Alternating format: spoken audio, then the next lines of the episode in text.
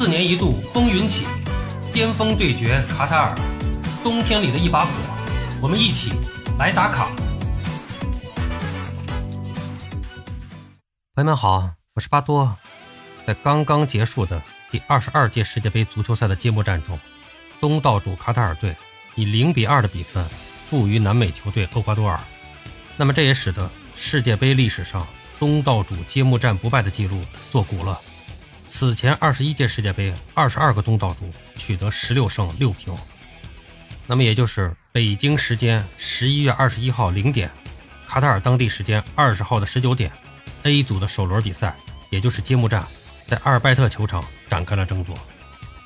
第三分钟，托雷斯任意球混战中倒钩传球，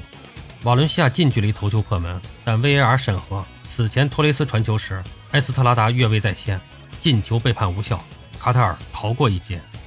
不过好景不长，仅仅过了十来分钟，厄瓜多尔队在上半场第十六分钟就取得了领先。卡塔尔队守门员萨德出击扑倒了瓦伦西亚，后者亲自主罚点球，低射右下角得分。随后又是十来分钟过后，第三十一分钟，普雷西亚多右路传中，还是瓦伦西亚在门前十二码处有力的头球顶入左下角，二比零。比赛进入到下半场，双方调兵遣将，不断的调整。但比赛打得比较焦灼，特别是卡塔尔队始终无力组织起有效的进攻，最终是零比二在揭幕战中落败。赛前的时候，巴多的判断是，厄瓜多尔的实力肯定是比卡塔尔要强，但卡塔尔有东道主多方有利因素的加持，确有打平甚至小胜的可能。但从整场比赛的表现来看，双方实力的差距要比想象中的大很多。全场比赛大多数的时候就是半场攻防演练。在脚下技术出色、身体条件也很出色的厄瓜多尔队面前，卡塔尔队别说组织进攻，有效的控球都少之又少，打入对方禁区的次数更是屈指可数。反观厄瓜多尔队，确实给人耳目一新的感觉。关于这场比赛，巴多简单说四点：首先，厄瓜多尔队表现出了比较出众的技术水平，当然这是传统南美球队都具备的特点，但他们的技术运用非常的实用，控球稳健。而且逼抢积极，成效也非常明显。在他们自己拿球的时候，卡塔尔队很难抢下球来，他们能够稳稳地推进攻势；而卡塔尔队拿球时，则很难控制住。在厄瓜多尔队的积极逼抢下，通常是两三脚传递就会把球权交出去，这就直接导致了卡塔尔队的全场被动。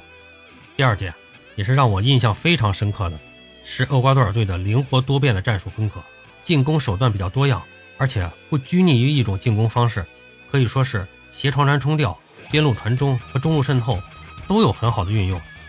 本场比赛实际打进的三个进球，包括那个不算的被吹掉的，正好是三种进攻方式都有。那么第一个被吹掉的那个进球，就是前场任意球直接掉入禁区，混战中形成的机会。整个比赛实际上还有很多次这种中长传的冲吊形成有效的攻势。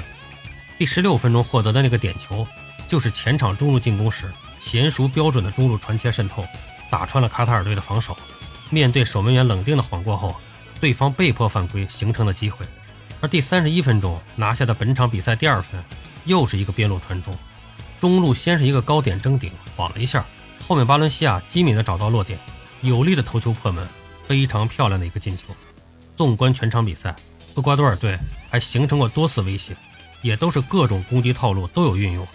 所以感觉这个球队的进攻套路打造的还是比较成熟的。也能够灵活的运用。第三个要说的，就是首次打世界杯比赛的卡塔尔队，几乎整个上半场都是非常的紧张，失误频频。包括开场那个被吹掉的失球，就是守门员贸然出击，第一次没有把球拿到或者打出去，第二次又摘球失误，直接导致了对方拿到球权，而自己的球门又形成了空门。而实际上，在防守对方这次进攻的时候，有三个防守队员都在相应的位置上。守门员根本就没有必要出击，门将还有多次处理球不当的表现，明显是紧张所致。而其他队员因紧张而失误的镜头也是不断出现。这种大赛经验的缺失，真不是半年集训能弥补的。第四个想说一下的，就是关于那个越位。从视频系统给出的图像，确实是有一条腿越位了。不过那个图像只体现进攻和防守相邻的两个球员，周围人员的位置没有体现，也不太好判断。而且这个越位的图像时点。是守门员出击后的时刻，而判断这个越位是不是应该从传球队员出脚的那一刻，来看进攻队员和对方防守队员的位置关系，我想那一瞬间很可能是不越位的。当然了，这个球的判罚无论是对是错，也无关结果。关于这场比赛，咱们也就简单的说这么多吧。今天晚上和明天凌晨还有三场比赛，晚上九点英格兰对伊朗，明天凌晨零点塞内加尔对荷兰，和凌晨三点美国对威尔士，啊，也都是非常值得关注的比赛。大家调整好自己的作息时间，根据自己的关注重点选择观看。还是提醒一下啊，大家一定要安排好自己的时间，分配好精力。毕竟世界杯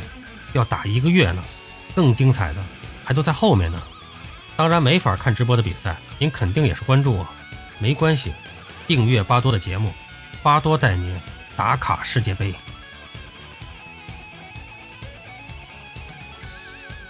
好了，朋友们，今天咱们就聊到这儿，感谢您的收听。